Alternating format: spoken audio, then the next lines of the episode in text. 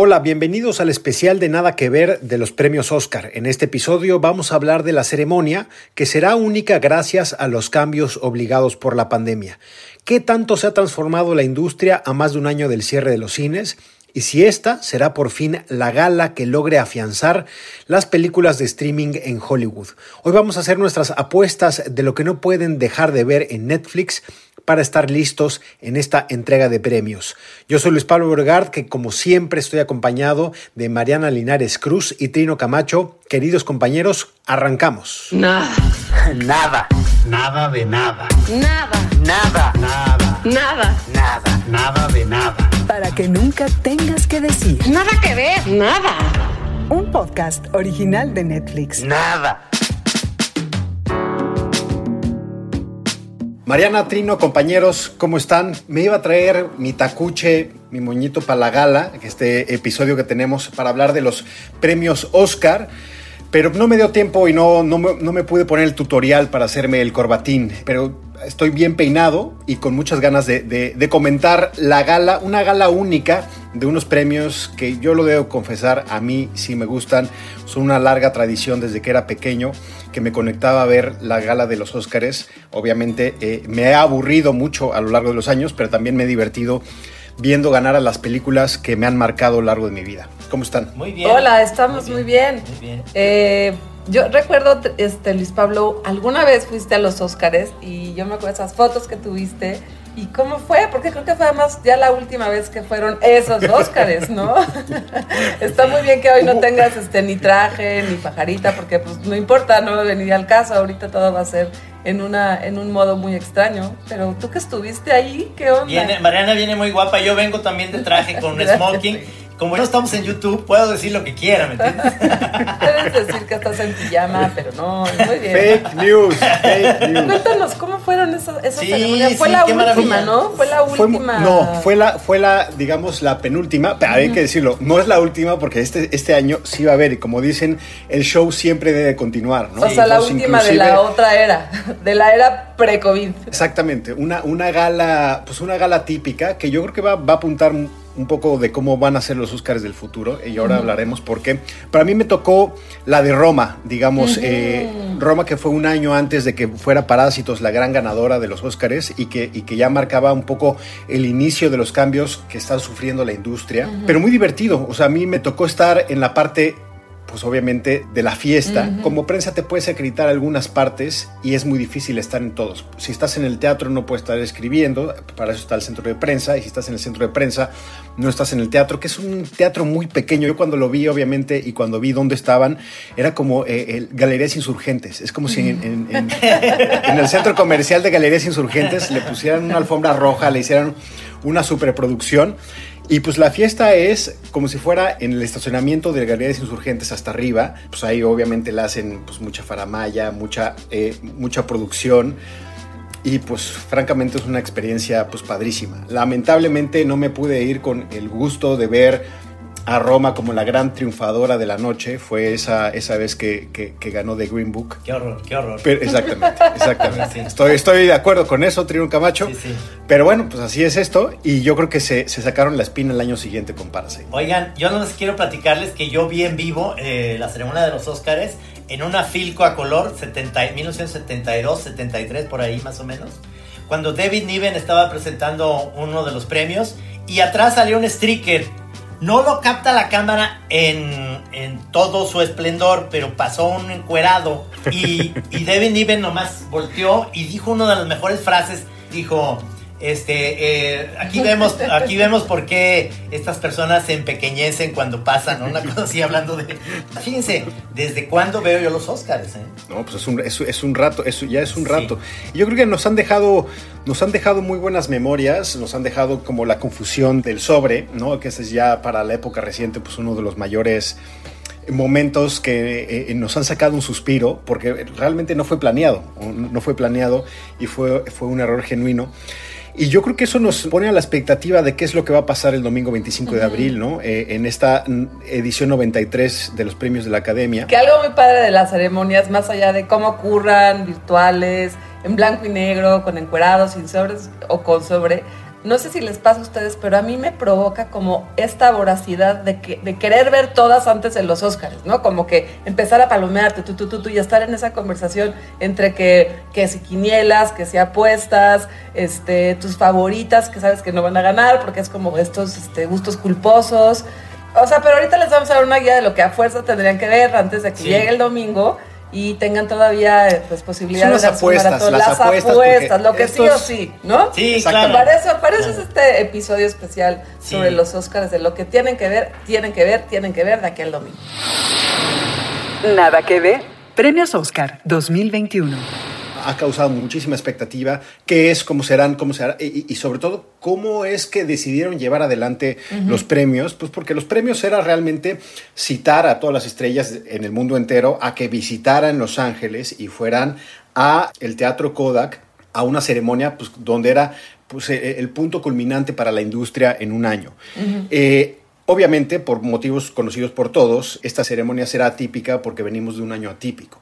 Yo creo que lo que es interesante es la flexibilidad a la que tuvo que a la fuerza adaptarse la academia Claro. para pues meter eh, eh, y considerar trabajos que antes no hubieran sido co- considerados con las reglas anteriores, ¿no, Mariana? Sí, de acuerdísimo. Es, ese es como parte de, de, de lo que estamos pasando como humanidad. Siento como que los cambios son o son, no, nada es para siempre, ni siquiera los Óscares, ni siquiera la ceremonia de los Óscares, y ni siquiera muchas reglas que eran así como tatuadas en piedra para los Óscares, ¿no? Por lo pronto era eh, que todas las películas que estuvieran en competencia tenían que haber eh, sido exhibidas en formato cinematográfico, por lo menos en el, en el condado de Los Ángeles, eh, salvo las extranjeras obviamente, entre el primero de enero y el 31 de diciembre del año anterior a la ceremonia. ¿no? Entonces, por ejemplo, eso ya se modificó. Y para este año tenemos películas que se estrenaron desde el 1 de enero del 2020 y se extiende hasta el 28 de febrero del 2021. Solamente en tres ocasiones ha pasado esto de que hay dos años, digamos que selectivos. Otra de las reglas que se modifica es que, claro, el año pasado no hubo cines en todo el mundo, salas de cine. eh, y entonces este año lo que se permitió es que está raro esta nueva como regla adaptada que las que tuvieran la buena intención de estrenar en un cine, lo cual no sé si eso se firma, se pone en un contrato o cuál sería esa buena intención, pero pues es esta posibilidad de, abrir un poquito a lo que está pasando con la industria cinematográfica, así que también este año en la ceremonia vamos a encontrar películas que solo tuvieron su exhibición en plataforma o en formato digital y con la firma de que había la intención de estrenar en cine. Esas, por lo pronto, son dos, dos importantes eh, alteraciones, ¿no? Sí. O cambios. Yo, yo quiero como plantear que los Óscares siempre es un reflejo de una situación eh, mundial. De acuerdo. Y no es la, o sea, esta, esta vez creo que es el extremo, pero eh, recuerden que desde los años 70 ya había algunas restricciones. Por ejemplo, en los speech de Vanessa Redgrave, antisemitas, había restricciones después del 11 de septiembre Ujú. por la onda de eh, Terrorismo, terrorismo. claro. Los Óscares han tenido durante muchos años esta, digamos, ciertas reglas que de repente pasan eh, cuando, cuando se vuelve monótona, son cinco o seis años en las que lo- es lo normal, por así decirlo, y de repente vienen estas cosas. Creo que este es el año que se, se volvió más extremo, pero siempre ha habido, y ahorita me, me acuerdo perfectamente de la mejor, para mí, la mejor parodia de una presentación de los Óscares con estas películas de ¿Dónde está el policía? En donde están esperando que haya una bomba en la presentación de los Oscars y Leslie Nielsen está ahí. Toda esa secuencia para mí es fantástica de cómo se burlan exactamente de eso, de los premios de la academia, del director de la de cámaras de la, de la academia que tienen que tener además, no sé si sepan, pero van adelantados grabándose eh, unos se- segundos, quizá, un Así minuto es. por ahí, por si pasa, alguien, ¿no? sí, por si pasa el encuerado, por si alguien dice alguna barbaridad,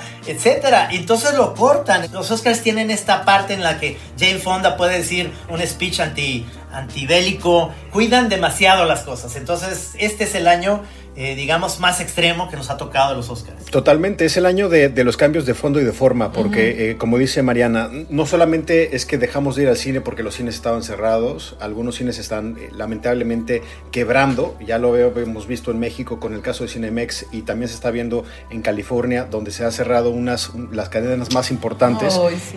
independientes. La pandemia ha acelerado los cambios un poco y, y- y está bien, está bien que los miembros de la academia no tengan que hablar y nominar a cosas que se estrenaron en el cine, sino que todo streaming, como obviamente lo que vemos en Netflix, pueda ser nominado, porque obviamente hay películas y, y series de muchísimo valor de producción que merecen estar nominados. Y otro, y otro cambio que, queremos, que me gustaría compartir con la gente que nos escucha, que tiene que ver con el medio ambiente, importantísimo, que son alrededor de, no sé, 300, 400 miembros de la academia, a los que había man- que mandarles las películas de alguna forma, ¿no? En Sí. su momento era el DVD, luego era el Blu- el Blu-ray, inclusive traerlos a las exhibiciones, o sea, era todo un gastadero por todas partes y este año también la pandemia y el, el streaming ha permitido que pues cada quien en su casita es un buen pretexto, se ahorran Totalmente. mucha lana, se ahorra mucho también eh, contaminación y envíos y entonces también hay cosas buenas, ¿no? Hay cosas buenas que también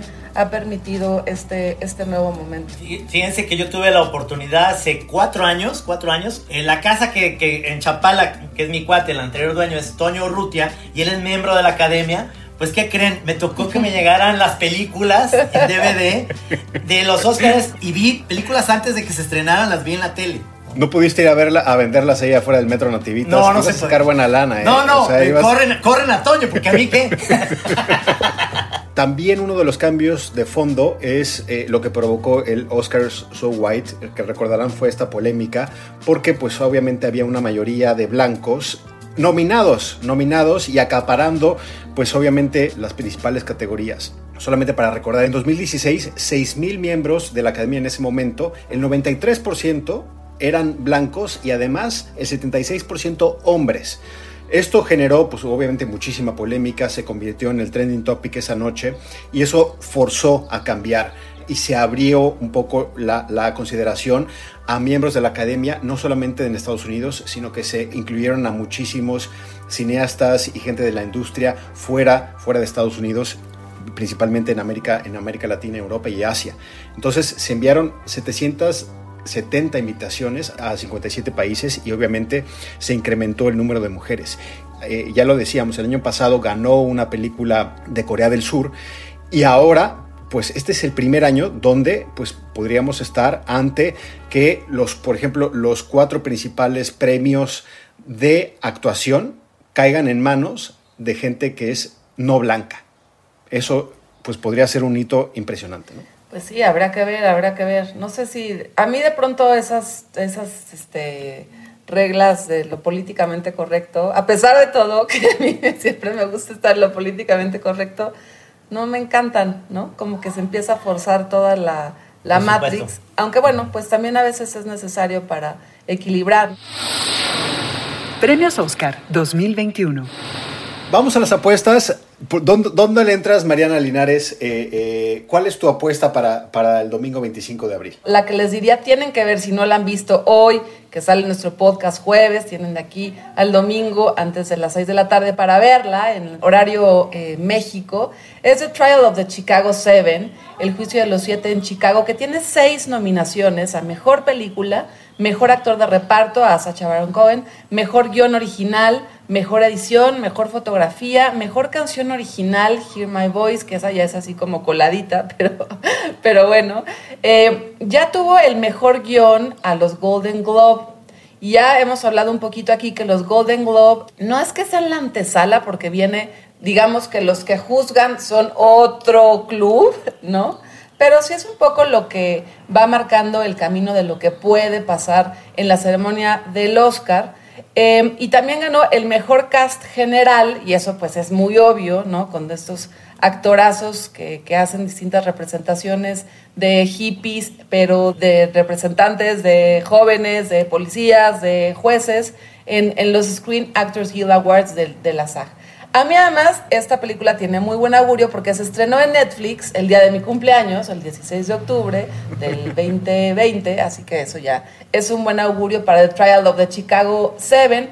A pesar de que es una película que a mí me encanta, eh, no apostaría inclusive a la mejor película, tampoco al mejor actor de reparto, Sacha Baron Cohen, pero sí apostaría y me encantaría que ganara en dos categorías, que es mejor guion original y mejor edición. Y mejor guion original eh, tiene que ver con el trabajazazazazo de 15, 15, 15 años de Aaron Sorkin para lograr esta historia. O sea, inclusive se cayó la producción varias veces. Él siguió escribiendo el guion.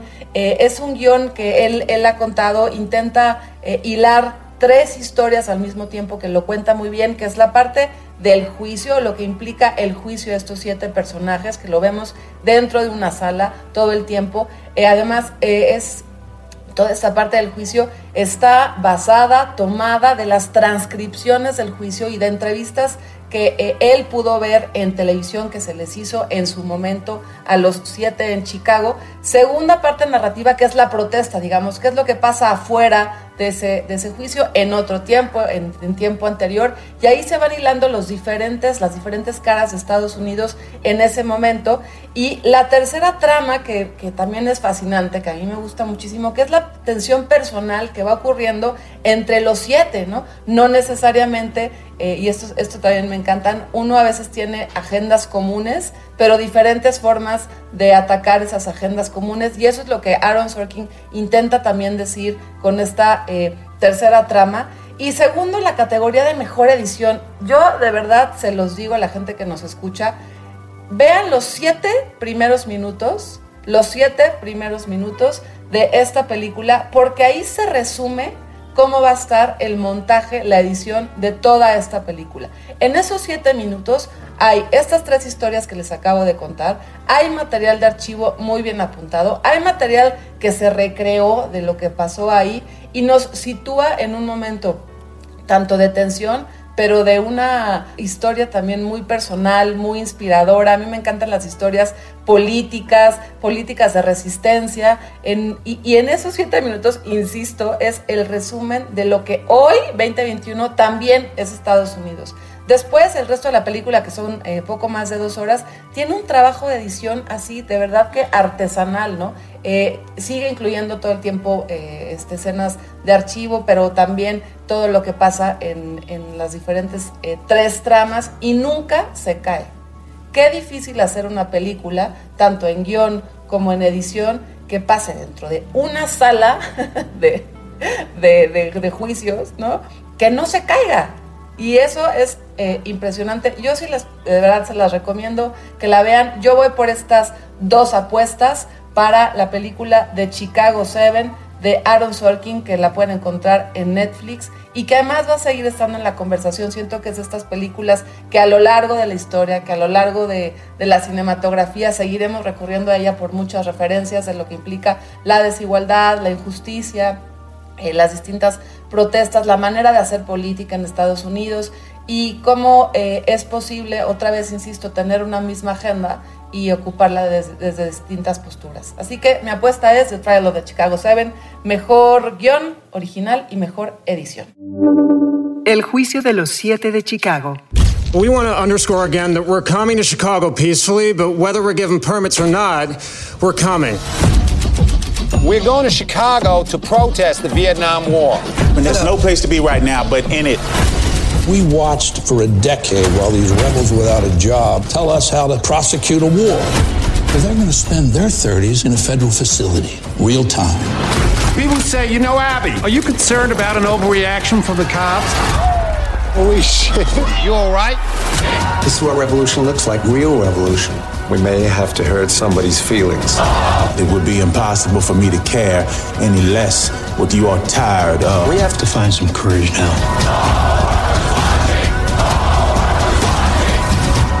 How much is it worth to you? What's your price? To call off the revolution? My life. Oye, Mariana, eh, la verdad es que es, es, una gran ayuda escucharte porque siempre, siempre me genera muchísima duda cuando lleno la quiniela de los Óscares. Los premios técnicos me resultan increíblemente complejos, así que ya cuando llegue a ese momento de la lista, voy a poner mejor edición el juicio de los siete de Chicago, Mariana Hernández viene certificado de que Es, ese y el de audio también, ¿no? Eh, eh, edición de sonido también. Por ejemplo, ahí sí no, no, me, no es mi favorita, está nominada a Mejor Canción Original, Hear My Voice, ni me acuerdo cómo es, ¿no? O sea, no, es una canción que va a pasar a mi memoria cinematográfica emocional, pero para nada. Y polémico como siempre, Trino Camacho. Eh, Trino, pones una apuesta polémica, bueno, ¿eh? es que déjenme darles... Eh, ayer yo estuve pensando y se los dije, digamos, a, no, no, a, no a ustedes, a las productoras, dije, quiero, quiero hablar de dos porque yo, en realidad, mi preferida del corazón es Mank, pero yo escogí eh, hablar un poco de eh, Hillbilly, una elegía rural, porque pienso yo que Glenn Close puede ser la aspirante a ganar de actriz secundaria porque lo hace muy bien.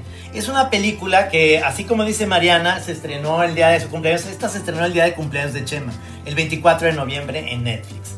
Es para mí, eh, eh, Ron Howard es un director que es muy irregular. Es un director que puedo amar con todo mi corazón con eh, Parenthood. Es una comedia deliciosa. no, da para más. Hasta el Steve Martin no es una película que, que vaya a ganar premios pero Ron Howard tiene en su haber películas de todos los sabores, como un poco Alan Parker, ¿se acuerdan de Alan Parker, ese director que tenía totalmente. Beardy, pero tenía The Wall, pero tenía Fame, o sea, así también es Ron Howard, un, director que inició como actor en una serie que se llamaba Happy Days, se hizo un gran director, la verdad es que eh, gran director cuando las películas le funcionan, hay una que es mi preferida, que no sé si la has vuelto a ver, eh, Luis Pablo, que se llama The Paper, el periódico con Michael Keaton. Sí, sí. Es muy buena película acerca de eh, ser periodistas. Bueno, esta película voy a irme muy poquito porque realmente hablo de ella precisamente por la actuación de Glenn Close. De ahí en más es, un, es, es, es, una película que está en Netflix, la pueden ver. Yo, yo creo que es una película que te atrapa, es, es, sentimental. Tiene esto que puede ser dudoso, que es un poco jugar con el sentimentalismo, por supuesto, pero no es una mala película. Ahora, como para ganar la película del Oscar, no, ni siquiera, pero, pero sí la actuación de Glenn Close. Pero además, como muy polémica, decía polémica porque efectivamente a mí también me gustó mucho el papel que hace Glenn Close, pero también está nominada a los Razzies, ¿no? O sea, que es como, exactamente. Como, los premios de lo peor. A ver, lo espérate, peor del... espérate, ¿cómo? ¿Pausa qué? Sí, sí, sí. Es, ¿Mismas categorías? esas categorías las tiene al revés. Es que son de esas películas que obviamente o la odias o la amas. Así es. Y ha pues pasado sí, muchas veces. Sí, sí, es verdad que Hillbilly, yo creo que sí la recomendaríamos, ¿no? También para que la vean aquí al domingo, para que puedan entrar en esta polémica. Este, contarles rápidamente que hace poco salí de la Ciudad de México y estaba de pronto, encontré con un señor mayor, eh, mayor, casi 80 años, de Estados Unidos, y empezamos a platicar y él me dijo, es que yo soy un Hillbilly. Y entonces en ese momento dije, claro, pude saber de qué me estaba hablando. Claro. por esta película. Sí, Valió sí, la claro. pena ya nada más por eso. Hillbilly, una elegía rural. No, I thought your mama was going to be all right. be happy. I know I could have done better. But you, you got to decide. You want to be somebody or not. I've been doing real good. I just had a down month. I got an interview tomorrow, Mom. Otherwise, I. Oh, you know me. I always land on my feet. You've always got a reason. It's always someone else's fault. Some point, you're going to have to take responsibility, or someone else is going to have to step in. Who? Huh? Who? You?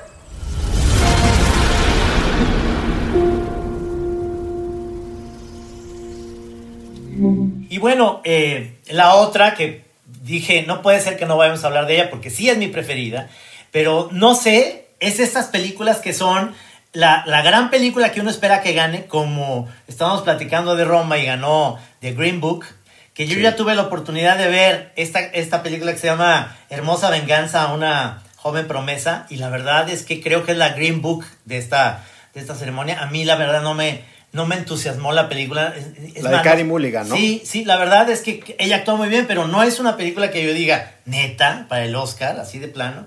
Cuando Mank puede ganar, fíjense bien, como mejor película, ojalá lo hiciera, mm, lo dudo porque está junto a El Padre con Anthony Hopkins y esta que se llama Nomadland, que todo el mundo dice que es una gran película, pero también he oído comentarios. Menos Fernanda Solórzano, menos. Fernanda Solórzano, que dice que es ascética. Asiática, Ah, sí, totalmente. oye. David Fincher, que es uno de mis directores favoritos, está también nominado por Mank, que es la historia de este guionista, que es muy interesante porque es la historia, si no la ha visto, no tiene la oportunidad, porque usted cree que las películas en blanco y negro ya son de hueva, no es para nada, es una película muy, muy interesante, cinematográficamente está armada increíble, esta es de las películas que yo más hubiera, me hubiera gustado ver en el cine, porque es una película para verse en pantalla grande, está hecha en blanco y negro extraordinaria, sino, eh, eh, digamos, la, la fotografía es extraordinaria.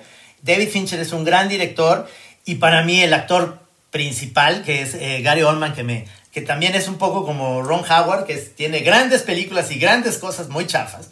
Yo creo que, que es para mí la preferida de mi corazón. Ojalá ganara eh, Gary Oldman, ojalá ganara David Fincher, ojalá ganara como mejor película. Dúdolo, pero bueno, ahí estará.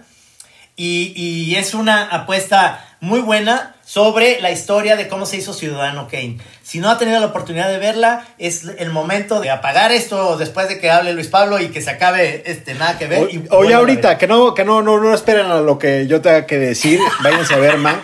No, qué bueno que lo, qué bueno que lo mencionas, Trino, porque de verdad eh, eh, sí es, es, es una de las favoritas de Nada que Ver. El programa que le dedicamos, el episodio, ustedes pueden escucharlo, eh, está ahí. Le entramos bien y, y- y yo creo que los tres coincidimos en que es una, es una película muy buena. Yo creo que le va a ir muy mal eh, en la ceremonia del Oscar. Se va a ir, eh, digamos, en blanco, por lo menos en las categorías grandes. También un- creo que un poco por lo que estamos viendo, de que también los Oscars reflejan el momento en el que estamos viviendo y yo creo que Mank es producto de otra era, otra época y también para la industria. Pero lo que mencionabas de Glenn Close, a mí me encantará ver eh, que triunfe ella, porque es el Cruz Azul, es el Cruz Azul del Oscar. O sea, ella Exacto. ha sido nominada ocho veces a, premios de actuación y no ha ganado nunca.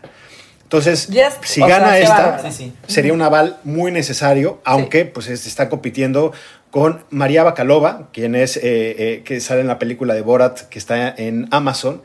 Eh, Olivia Colman, que sale en El Padre con, con Anthony Hopkins, que está muy Uy, bien. está A- Amanda Sey- Seyfried, que estamos hablando de ella, de Mank. Y eh, Yu Jong Jung, Ajá. de Minari. Minari, que es una de las grandes, es el caballo negro. El caballo Sí. negro para seguir con los términos eh, de apuestas. Bueno, así na- nada más de, de- de escuchar los nombres, Glenn Close. Claro. Punto, Pero, ya, se lo pero hablando de esto, de Glenn Close y del Cruz Azul y todo eso, el otro día, el viernes eh, pasado, cumplió años Charles Chaplin. Nunca ganó un Oscar, ni por Luces de la Ciudad, ni por este, La Quimera de Oro, que son unas grandes películas de la historia mundial. este, el, el Gran Dictador nunca ganó un Oscar. Igualmente, eh, Hitchcock nunca ganó un Oscar. Es decir, De si. Glenn Close se va, si Glenn Close se va, entra a este grupo eh, que les van a dar un Oscar por trayectoria cuando lo lleven en silla de ruedas, que es una lástima, porque así les pasó a esos, a esos este, que nunca les dieron un Oscar por alguna razón la academia. eh, no premia en el momento, ¿no? No premia en su momento a los actores. Parecía que DiCaprio iba a ser también el Cruz Azul, pero ya se lo dieron. Gracias a Iñárritu, pero ahora Glenn Close. Pues a ver, a ver qué pasa, es una de las cosas que yo creo que hay que seguir en esta ceremonia. Y yo les quiero recomendar una película que también ha dado mucho de qué hablar. Nosotros no la habíamos, digamos, no le habíamos entrado en nada que ver, que es Ma Rainey's Black Bottom, la madre del blues. Que es una película que yo creo que también, un poco como Trino, dice, eh, eh, divide las audiencias entre gente que le gusta y gente que no le gusta. La gente que no le gusta generalmente lo que dice es que parece una obra de teatro eh, filmada, porque eso es, es una obra de teatro filmada. Ay, Está bas- ya es que ganas de criticarlo. Está basada en una obra de teatro que se estrenó en, en 1982 por un dramaturgo eh, eh, afroamericano que es August Wilson, que ya falleció. Y yo creo que eh, lo que está muy bien de esta película es encuentra ahora un gran momento para insertarse dentro de una gran discusión en Estados Unidos sobre la raza, sobre el racismo sistémico que se vivía. Y para eso yo creo que esta eh, sirve muy bien. Es, es realmente una anécdota de una sesión de grabación de unos músicos de blues en el Chicago de 1923 donde eh, pues son unos grandes músicos del sur de Estados Unidos que de pronto llegan un día a un estudio a grabar pues a, una gran cantante que era como la sensación de las carpas, que es Ma obviamente interpretada por Viola Davis. Y cuando llegan a esta ciudad que está en una explosión de crecimiento, eh, eh, se dan cuenta pues de que no son bien recibidos, de que hay una clarísima línea que los divide de, eh, pues obviamente, los, los habitantes blancos. Y es muy interesante el contexto de todo eso, que hay un documental de media hora que Netflix lo pueden encontrar ahí, que te brinda toda esta importancia, tanto del blues en la construcción de la identidad negra y estadounidense de esos años, y te explica un poco la vigencia de este relato. Esta película producida por eh, eh, Denzel Washington, que obviamente es el actor eh, afroamericano más importante en la actualidad, pues digamos que le da el sello y arma toda un, pues una herramienta casi casi de activismo, que eso es Marini's Black Bottom.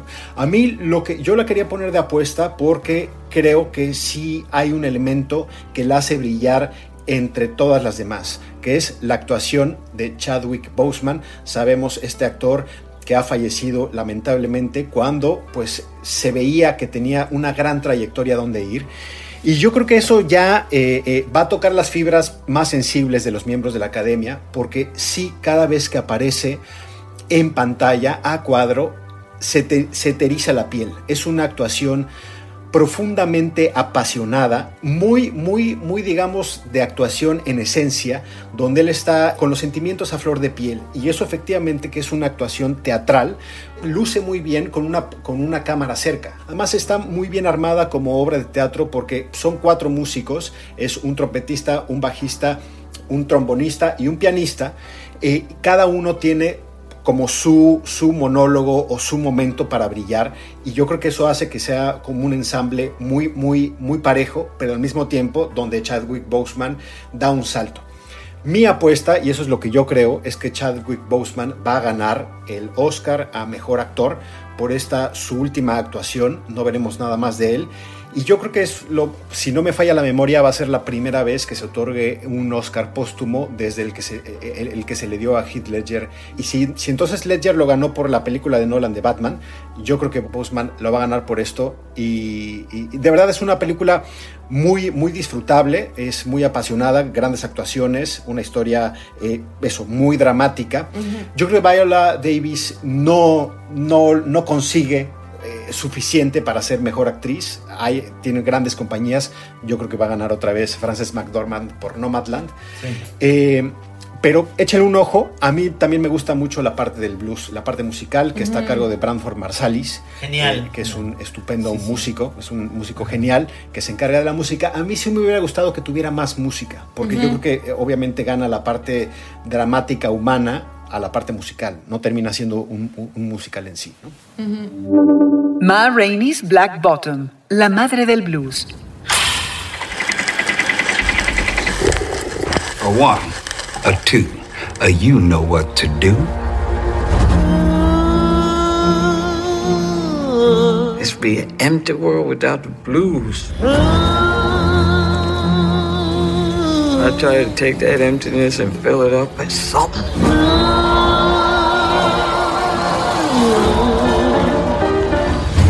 But they want to call me Mother Blues. That's all right with me. It don't hurt none. they don't care nothing about me. All they want is my voice. About them songs I give you. They're not the right songs. I don't take them off your hands for you. You don't know nothing about what kind of blood I got, what kind of heart I got beat here. Wonderful. We got that boy. Good session, Mom. We got ourselves a winner. Yeah, you did, you did. Totalmente de acuerdo, seguramente se lo va a ganar. Sí, a ver, eso, eso veremos. Y es curioso que la otra competencia está Riz Ahmed del Sonido del Metal, que es eh, esa película, la pueden ver en Amazon. Que es un baterista de, de, de metal que se queda, se queda sordo, está muy bien. Anthony Hopkins eh, eh, por su papel en El Padre, pero bueno, yo creo que no pasa nada si Anthony Hopkins no gana, porque lo van a nominar las Eh, próximas Anthony Hopkins siete. es, es, es el, es el Barcelona, mientras que claro, claro. Glenn Close es el Cruz Azul. Exacto, y, y Steve- Steven Yeun, eh, que de Minari, la película que hablábamos, y yo creo que puede, este, puede también dar la sorpresa, aunque pues, Gary Oldman si gana, ya lo dijimos, eh, Trino, estaría bien, pero se acaba de conseguir una, una estatuilla hace no muchos años por su caracterización de, de Winston Churchill, ¿no? Oigan, ¿y cómo ven que hacemos un recorrido rápido de otras películas que pueden todavía echarse en Venga. Netflix de aquí al domingo? Mank, que también está con varias nominaciones, de hecho es la película más nominada con 10 nominaciones, la pueden encontrar. El bam, bam, bam, bam, bam. Pieces of a Woman, de la que también hablamos en uno Sí. de nuestros episodios, que nos encanta, está nominado Vanessa, Vanessa Kirby, obviamente, a Mejor Actriz, que... em, ¿Qué más? ¿Qué más? ¿Qué más? El juicio de los siete, ya hablamos de ella. Eh, The White Tiger está también compitiendo a mejor guion adaptado. Ahí, Phew no, compita no compite con mi favorita de Chicago 7. Este, pa- también la pueden ver, esta película de la que hablamos en, en uno de nuestros episodios. Over the Moon, que me parece una de las películas más bonitas eh, de animación que pueden ver ahora en, en Netflix, que está nominada a Mejor Película Animada. Ahí está, ahí compite también con otra que pueden encontrar en Netflix, que es La Oveja Sean, así la conocen mis hijas, eh, que también está nominada, pero pues la verdad va a ganar Over the Moon. Oye, y la fuerza del documental, o sea, hay, hay mucho nivel, ¿eh? Claro, a ver. Crip Camp, que eh, no hablamos de ella eh, aquí Nada que Ver, lamentablemente es uno de, las, de los taches que nos pueden poner, pero es una película eh, eh, sobre las personas con capacidades diferentes.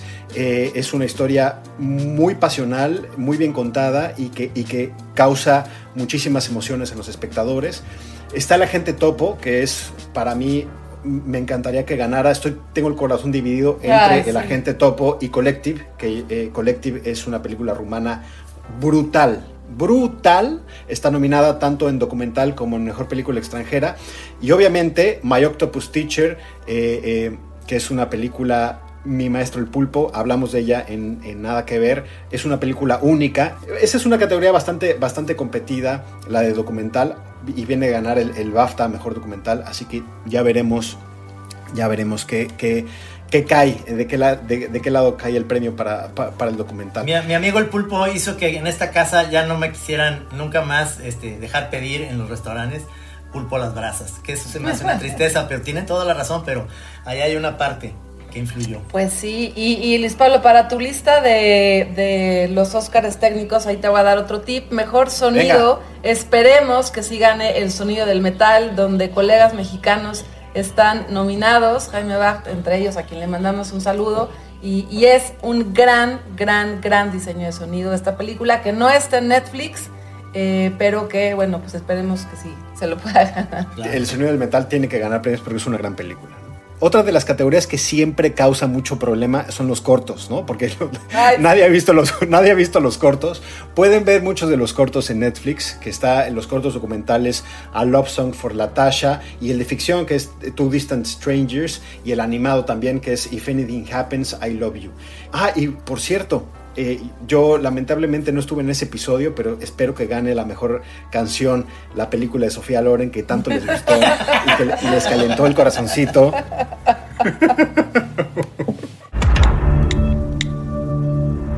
Pues bueno, hasta ahí yo creo que ya con, ya con eso nos vamos bien, Sí, bien armados, orientados sí. para, para la ceremonia, ¿no? Para allá, para las palomitas, para un whisky con las palomitas, para ver este, Es. para- sí, los Oscars. Muy bien, Sí, sí. Trino, me, enca- me Bueno, encantará. pero a eh, ver, yo sí quiero apostar. Si gana de Chicago Seven mejor guion, ¿qué onda, Trino? Te vienes acá y, brindamos. Y si gana, y si gana Mank mejor actor Gary Oldman, yo les invito unos tequilas acá en Chapal. Pero con todo y avión, ¿eh? Sí. eh, Están haciendo puras apuestas. Que vamos a perder. Bueno, no, no, la de Mank. No, no, no, la, la de Mariana, la de Pero Mariana puede ¿saben ser. qué? Si gana, si gana Glenn Close, entonces ¿sabes qué? Trino, nos vamos a Los Ángeles. Ándale, eso, Eso. ya está. Acá los espero. Acá los espero. Prometo llevarles donde está el Dolby Theater, a, a- como Cinmex Insurgentes, eh, para que le, le echen un ojo ahí y nos compremos unas estatuillas de plástico como souvenirs de esa vez que ganamos la quiniela. ¿eh?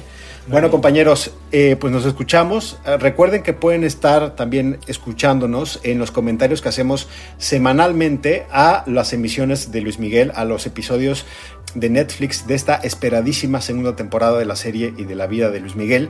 Y pues nos escuchamos en una semana para entrarle bien y de lleno a otro título que pronto les vamos a anunciar. Un abrazo, Trino. Igual. Mariana, un besazo. Y nos vemos, nos vemos pronto por acá. Hasta luego. Que gane quien gane, porque siempre que gane quien gane. es buen motivo. Bye. Bye. Chao.